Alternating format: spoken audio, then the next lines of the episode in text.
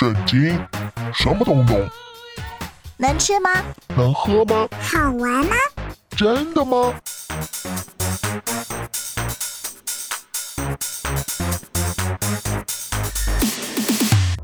圣经鸡尾酒，干杯！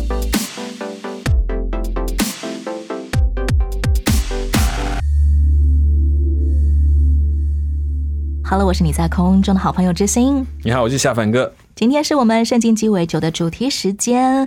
我们的聊天探讨已经进入著名的十灾，嗯发生在古埃及的十大天灾，嗯，通通都是天灾，而不是战争人祸。没错。嗯。现代人在看待天灾的时候，通常都有一定的科学解释，对。例如什么圣婴现象啊，是。地球暖化，对，呃，封面通过嘛，嗯嗯。板块运动，没错。洋流牵引都会引发极端的天气现象。对，可是圣经对于实灾的解读似乎只有很简单的原因，嗯，上帝做的。没错。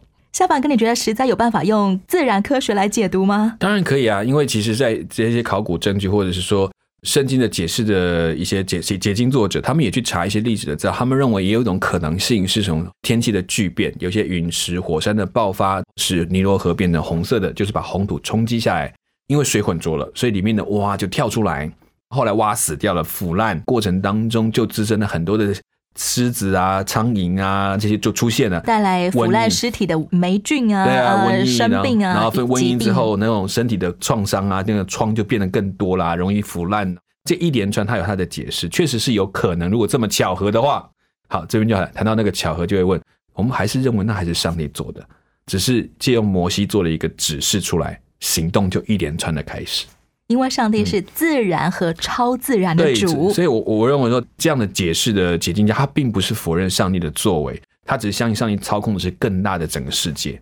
古埃及的历史书记载说，嗯在以色列人离开埃及的那段时间，正好有一颗彗星掠过地球，是造成地球引力和磁场失衡，嗯进而带来一连串的十大天灾。没错，但他们嗯绝口不提任何的神明。嗯哼嗯哼。夏凡哥，这是因为古埃及人觉得很丢脸，所以故意抹去任何跟神有关的技术吗？我觉得一方面也有可能这种状况，另外一方面，也就是说，对他们来讲，这可能真的他们是来解释这事情比较好解释的方，或者甚至现代解释历史的方式，说哦，因为他们有那个彗星的根据，所以因此来解释他们所发生这一块的灾变是跟这个有关系，刚好摩西碰上了这样子。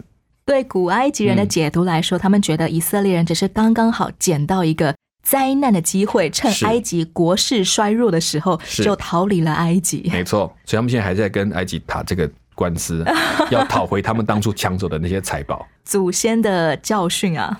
对，上一回的圣经故事我们已经听完了，十灾当中的头两灾，包括水变成血，还有嗯青蛙变满陆地。嗯嗯，今天我们要继续来听到的是第三灾、第四灾、第五灾和第六灾，嗯哼，一块儿进入今天的圣经鸡尾酒。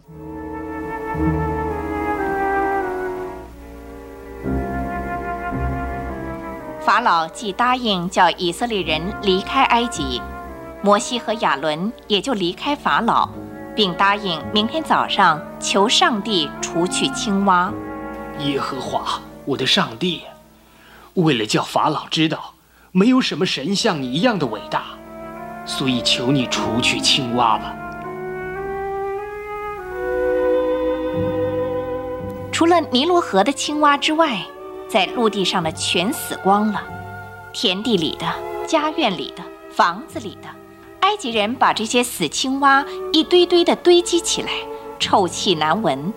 法老见这些青蛙都死了，他的心又硬起来，又不准以色列人走了。亚伦，上帝命令你伸出你的手杖，击打地上的尘土，使埃及遍地的灰尘都变成狮子。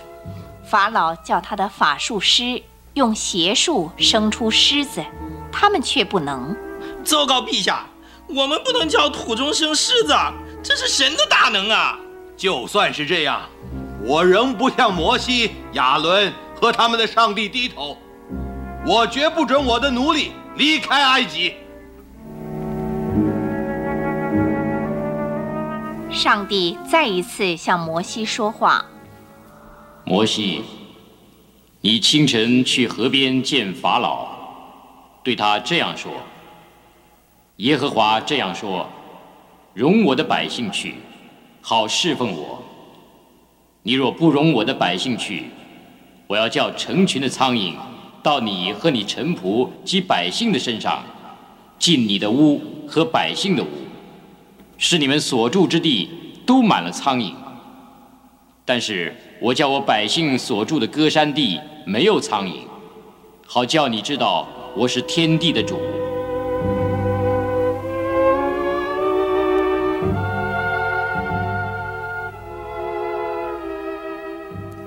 我叫你来是要告诉你，我已经想过了，你和你的百姓可以在这个土地上向你们的上帝献祭，别走得太远。现在你要求告你的上帝，叫这讨厌的苍蝇群离开这地，因这些不是普通的苍蝇，它们又大又会咬人。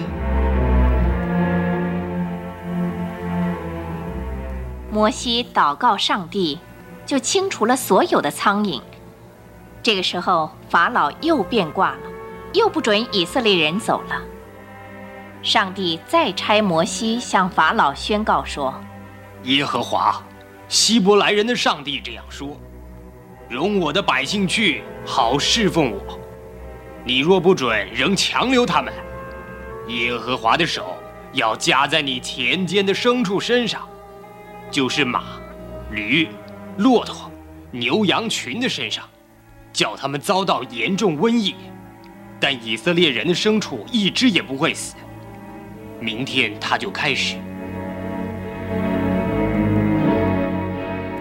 第二天，摩西从炉子里抓一把炉灰，当着法老的面把它撒在天空，这些细灰飘到各处。使人畜身上都生了起泡的疮。埃及的牲畜开始死亡的时候，法老叫人去戈山地查看，然而那里没有一只牲畜死亡。可是他仍旧不准以色列人离开。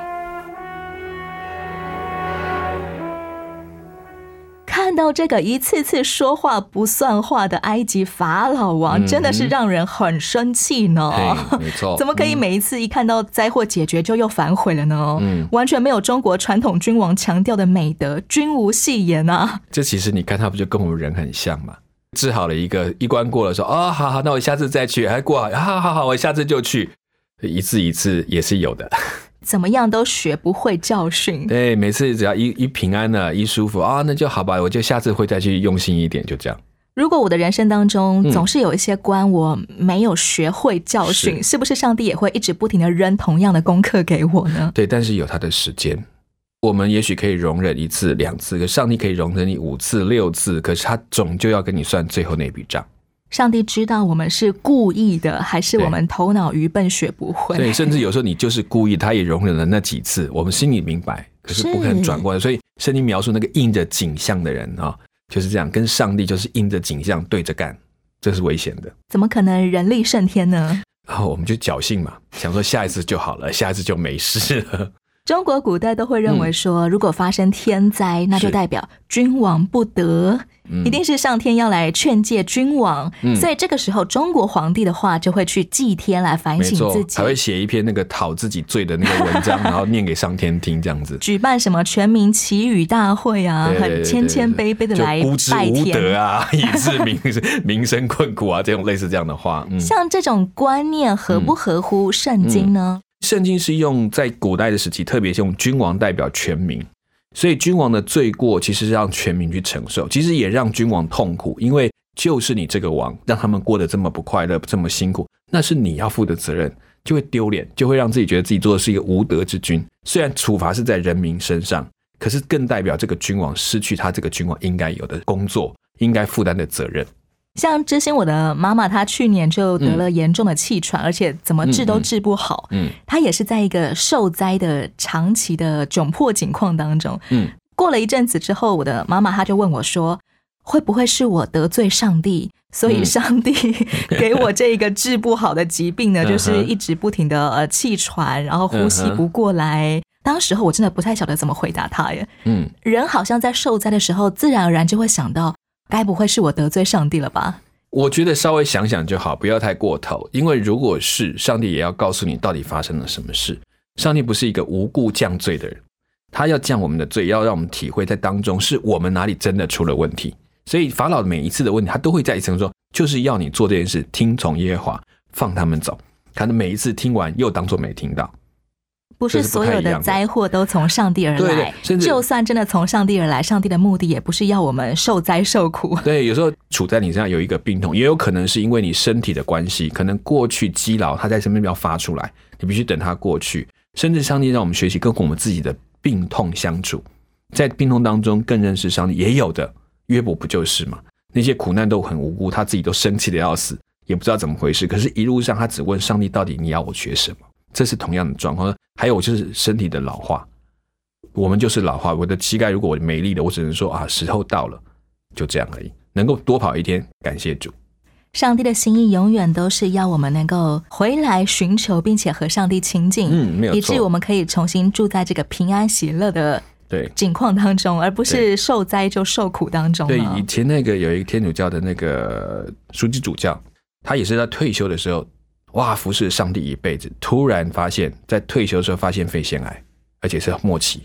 啊怎么会，这么惨呢？上帝怎么没有奖赏服侍要？退休，我突然还要生的，而且这个病不会好，没有好，一直陪着他到过世。的过程当中，他说他开始身体衰弱，衰弱到甚至有时候会尿失禁，然后觉得多丢脸的一件事情。但是他从那个时候开始学习怎么样处卑贱的那个生命。哦，原来那个每一个生命值得赞美。我就觉得哇，那要多大的勇气去认识这个？他的生命比过去看到的又更加的丰盛。很多时候，嗯当我们在软弱当中，因为我生病嘛，我嗯遭灾的时候，可能都会以为现在上帝恨我，嗯，没有错，好像是对着我啊，打打打东西坏东西砸到我身上来这样。但上帝希望我们汲取的是，他仍然爱我们，他仍然与我们同在。嗯嗯嗯，没有错，我记得很多很多年前曾经发生过四川大地震嘛，是当时候基督徒都踊跃捐助爱心。对，可是过了一阵子之后，嗯。就开始有一种言论出现，是。有的基督徒说，四川之所以遭遇大地震，是因为四川人拜偶像交鬼太甚了，嗯。所以上帝要用大地震来震动当地的巫术的生活模式，或者是说啊，四川人犯罪得罪上帝，所以呢，透过大地震可以促使他们悔改信耶稣。嗯哼，无论是哪一种说法，这种批判灾民的言论，其实都会让灾民更加心灵受伤。没错，怎么可嗯能相信基督徒的上帝是爱呢？没错，其实很多人会误会这些事情。那我觉得是不是这样？我不能给你一个百分之百答案，可是我觉得应该不是如此。包括过去南投大地震的那一次九二一，你知道后来也有人说，因为那边庙太多了，所以就震在那个地方。我听到我会觉得说你弄错了，也许他会说我感动来这样的东西，可是你想清楚，如果上帝若真是这样，整个台湾、整个世界都应该承认，因为到处都是偶像。是我们现在社会里面偶像剧有多少？你每个人都有拜的好，就不要说拜，追的好几个偶像，比追上帝还要凶的，那是不是更可怕？所以其实我觉得老伯他倒是在这个过程当中，确实提醒了我们，我们不尽快的把这个好的消息传递到需要的耳中，那就不是好消息了。小板哥，其实我自己也对于某一些基督徒有一些困惑，就是是好像我常常遇到一些基督徒，他们很喜欢拿着圣经来砸别人，对，只要听到别人啊，你得了癌症，哦，你出车祸，那你有罪，你要悔改，你有罪，你有罪啊。那你就想看 含我，身边也有人有这样的困扰，就来问我说，嗯呃，为什么我的基督徒妈妈一直跟我说，我结婚后不孕是因为我犯罪呢？我们基督徒没有一个人有权利去定任何一个人的罪。你可以给予提醒，给予警告，但是在是在很实质的事情上，你看见的，你彼此的劝勉，而不是说啊，你这样就是因为你变，因为什么原因，所以你这样这样。这件事情只有上帝可以解释给我们听。我们也碰过宣教士，在台湾宣教一辈子，最后他死在一场车祸当中，很惨。孩子们看到那都紧张，都吓到，为什么我的父亲死的这么惨？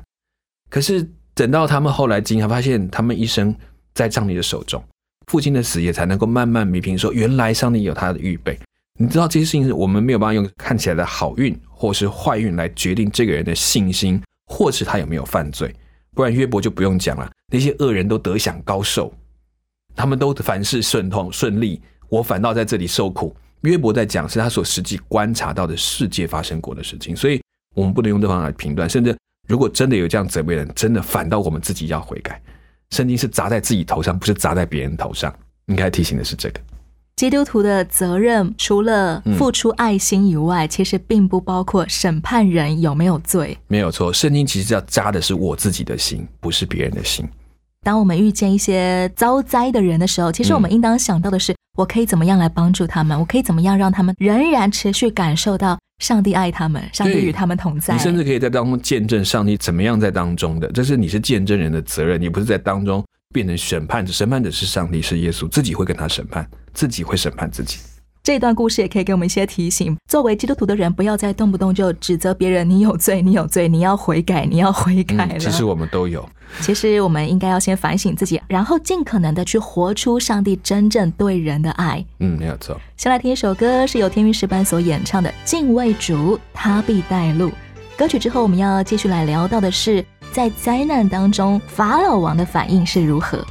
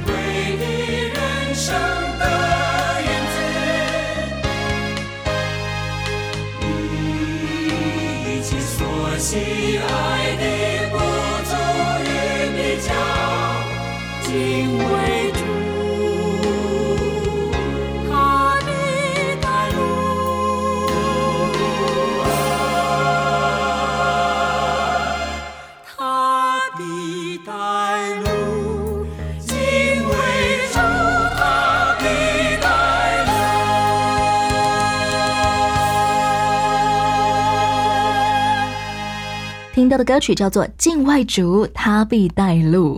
打从十灾里面的第三灾，嗯，尘土变成狮子开始，嗯，法老王的法术师终于不能够如法炮制，变出一样的法术来了，嗯，这是为什么呢？其实我觉得可能在他们钻研到还没有钻研到这样的魔术该怎么变。另外就是实际上这些东西太小了，到底变出来是不是变成，他根本没有办法确定，这是不太一样的状态，而且完全从尘土当中变成狮子，它没有办法预备在它的身上，那个狮子预备在身上，大概就自己就养死了吧，这是不太一样的东西。就连马戏团的魔术也都，嗯，我没有见过有人可以操控。嗯，那个太小的对，因为太小的东西你很难就看得见，很难处理得到。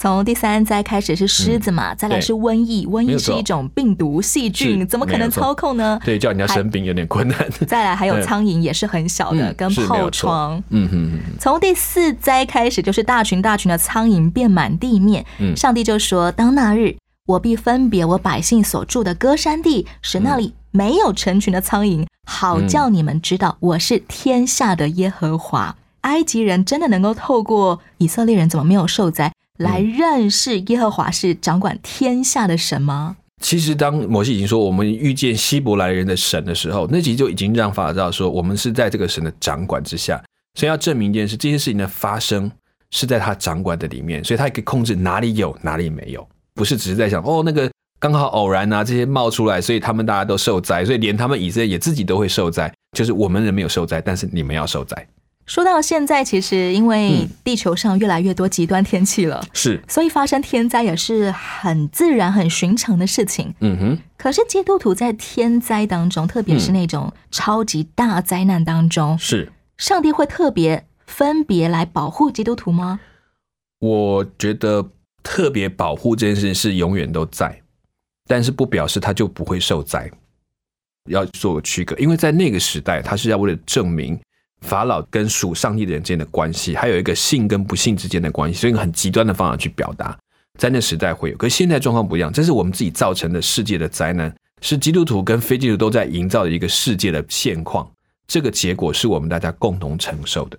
他能保护的是那些坚定相信他的人，在离开这世界的时候是仍然在上帝的手中。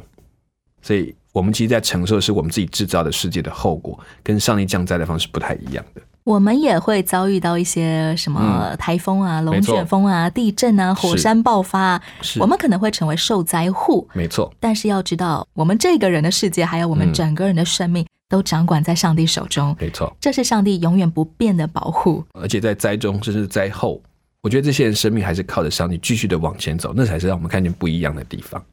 当法老王他被成群结队的苍蝇搞得很烦的时候，他竟然还是想要杀价。没错，他我容你们去在旷野祭祀耶和华你们的上帝，只是不要走得太远。嗯求你们为我祷告。嗯，其实新约圣经也提醒我们说，基督徒是应该要为在上位者祷告的。是不过，如果是像以色列人这样被埃及法老王统治、虐待、奴役这么久，他们还是应该要为法老王来祈祷祝福吗？基本上，我们对为上位的祷告是任何一个基督徒都应该学习的，不是因为他对你好或对你坏，跟他对你好对你坏没有关系，这是我的义务。我成为一个祭司，上帝的儿女要做的事情。可是怎么祷告，这是我们在学的方法。怎么样在过程当中让他可以更认识上帝而祷告，这是我们在做的。求他的行为正直良善，这是我们要祷告的。不管任何一个状况，即使他暂时是管辖他们的，他们也可以这样为他祷告。而不仅仅只是求他凡事顺利，对对对，没错，嗯。或者他身体健康等等等。这才是我们在真的比较真，也可能也能够检查自己是不是因为只是自己受苦，所以我就讨厌他，不帮他祝福。那有时候是自己遭祸，是自己因为不听从，而故意的去对抗，这可能也是我要去面对的事情。有的时候，如果政府现在对我不好，好了，嗯 用一些法制来让我觉得非常的受苦受窘，这种时候，我们的心肠真的很难扭转过来，真心的为他的生命求告上帝。对，没错，有时候真的是这在祷告过，其实也是在检查自己的心。真正的祷告并不是为了那个领导者，嗯真正的祷告其实也是为了我们自己的生命。就有没有对准上帝？会不会因为他就偏离了这样子？讲到十灾当中的第五灾、第六灾，分别是是牲畜的瘟疫，还有嗯人畜身上共同感染的起泡的疮。嗯嗯，这不就是现在世界各国最害怕的疫情吗？没有错。猪瘟啊、口蹄疫啊、禽流感啊、狂牛症啊。第一害怕的就是牲畜大量死亡，没错。第二害怕的是病毒也感染到人身上来了，那就会无药可治对，哎、没错，像伊波拉嘛，伊波拉非常恐怖。耶稣来到世界上的时候，不是都随手医治病人吗？嗯，怎么在旧约里面，耶和华上帝好像到处散播病毒，好像现在电影演的那种散播生化武器的恐怖分子。对，其实上帝是掌管疾病也掌管医治的上帝，这是不可否认。就是在这过程上，也是让埃及人知道说，这些过去他们认为那种邪恶或者是说黑暗来的神明，上帝也能够操控这些力量，不是上帝只有在单面的那个啊、都是好，他他要负面，他要出，他是可以的，他要行使鬼影，他可以的。所以这都是上帝的掌控，也是打破他们在这些崇拜的那些对象的能力。我们需要越过这些恐怖的灾难，来看见在灾难背后，上帝的心意是希望人可以认识他，并且信靠他，是，不分以色列人还是埃及人。而且是打破他们对神明的想象。他们认为神明是一个管一件事，一个管一件，还不是这个神是管所有的事。中国人也认为上帝都是分科目的，对，大家各自有各自，然后所以底下可以小鬼可以做手脚这样子。还可以互相贪污，嗯，没错，还可以去贿赂一下神明。没错，只要你给对了，就有机会改变那个现况。嗯，有的时候看起来很恐怖的现状、灾难，好了，反而可以提醒人们，我们的认知是错误的。我们需要来认识真正的上帝是如何，那个绝对的权柄。还有他真正向着人的心意，嗯不是敌对人的心意。是的，嗯嗯嗯，谢谢夏凡哥的分享。也谢谢大家。今天节目的最后，让真心送给亲爱的朋友，由大卫账目的荣耀所演唱的《超乎万民之名》，让我们从生活的大小事、好坏事当中，都认出上帝的作为来。我是知心，我是夏凡哥，下一回我们空中再会了，好，谢谢大家，拜拜。拜拜。我的力量，我的救赎主，我要爱你到永远。我的力量，我的救赎主，我要爱你到永远。我的力量，我的救赎主，我要爱你到永远。我的力量，我的救赎主，我要爱你到永远。但等候你，盼望与你的必不知羞愧，你就是那最坚固的磐石。但等候你，盼望与你的必不知羞愧，你就是那最坚固的磐石。但等候你，盼望与你的必不知羞愧，你就是那最坚固的磐石。但等候你，盼望与你的必不知羞愧，你就是那最坚固的磐石。我的力量，我的救赎主，我要爱你到永远。我的力量，我的救赎主，我要爱你到永远。我的力量，我的救赎主，我要爱你到永远。我的力量，我的救赎主，我要爱你到永远。凡等候你，盼望与你的必不知羞愧，你就是那最坚固的磐石。凡等候你，盼望与你的必不知